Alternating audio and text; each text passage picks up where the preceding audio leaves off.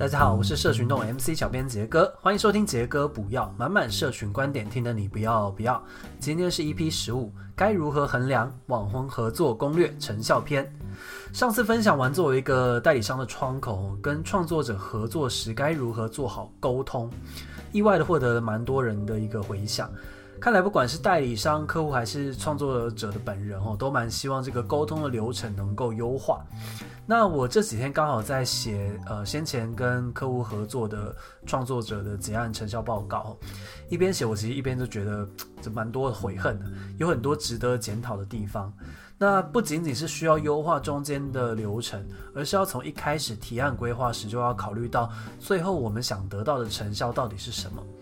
所以今天就让我们从三个部分来聊聊怎么衡量 KOL 合作的成效。第一部分，先认清 KOL 合作不是万灵丹哦。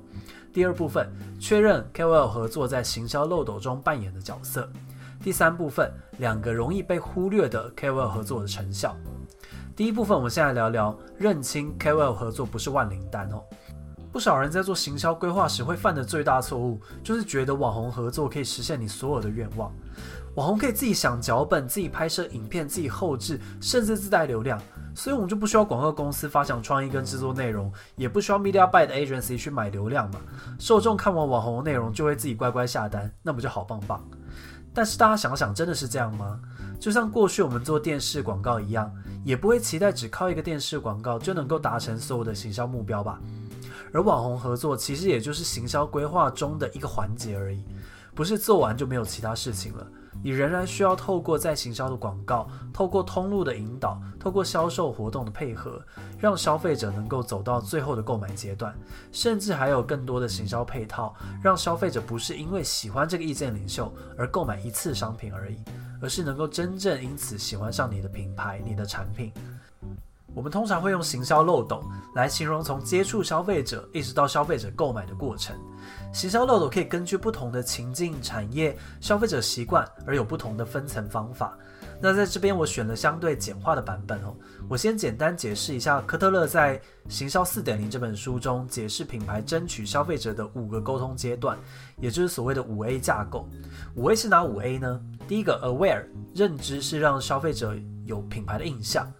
Appeal 打动是让消费者被品牌吸引，Ask 询问是让消费者对品牌好奇，Action 行动是让消费者产生购买行为，最后 Advocate 倡导是让消费者为品牌说话。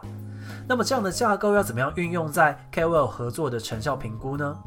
那就要来谈谈第二部分，确认 KOL 合作在行销漏斗中扮演的角色。基本上任何一个单一的行销手段都很难同时完成这五个阶段的任务，能够确实的完成一到两个层级就已经算是蛮理想的状况。如果我们用上面说明的五 A 架构来检视 KOL 合作在行销规划中可能扮演哪一个层级的角色，大概就可以像下面这样区分哦。在认知阶段的话，表示你希望透过创作者的内容，让够多的目标客群认识你的产品。那么成效就该追求触及或者是影片观看次数的极大化。如果在打动层级，表示你希望取得更多的对产品有好感的客群，那就要看你怎么定义好感这件事情。比方说，点击进入网站，进一步观看产品说明，可能代表了网友看完内容后有基本的好感。那么成效就可以用网站点击数来衡量。如果是在询问层级，表示你希望引发更多人开始搜寻你的品牌或者是产品，所以成效可以考虑看搜寻流量等指标。如果在行动层级，表示你希望真的有够多人购买你的商品，那有没有成效，当然就要看销售量或者是其他实际的转换了。最后，如果是在倡导层级，表示你希望有更多来自消费者的口碑。这个会比较难衡量一点点哦，但是有一些分析方法可以监测品牌或者是产品在社群上的声量是不是因为有这个 campaign 之后有没有提升。这边要特别注意一点，就是要根据你的行销目标设计清楚明确的 call to action，也就是你最希望目标客群产生的行为是什么。以我这次跟客户的合作，我觉得我最失策的地方就是我设计了一个需要在不同社群平台转换的 call to action。要让网友在 YouTube 看完影片之后，到 Facebook 上去采取行动的门槛，我觉得比我想象中高啊。所以结果就是 YouTube 的浏览量虽然不至于太低，但是到呃 Facebook 上面中间流失掉的受众就太多了。第三部分，我们来聊聊两个容易被忽略的 KOL 合作成效。除了上面我们提到各种 KOL 合作可以达到的成效，还有两种呃类型是比较容易被忽略的。而且其实如果你在前期准备有规划好，那其实可以发挥关键的效果。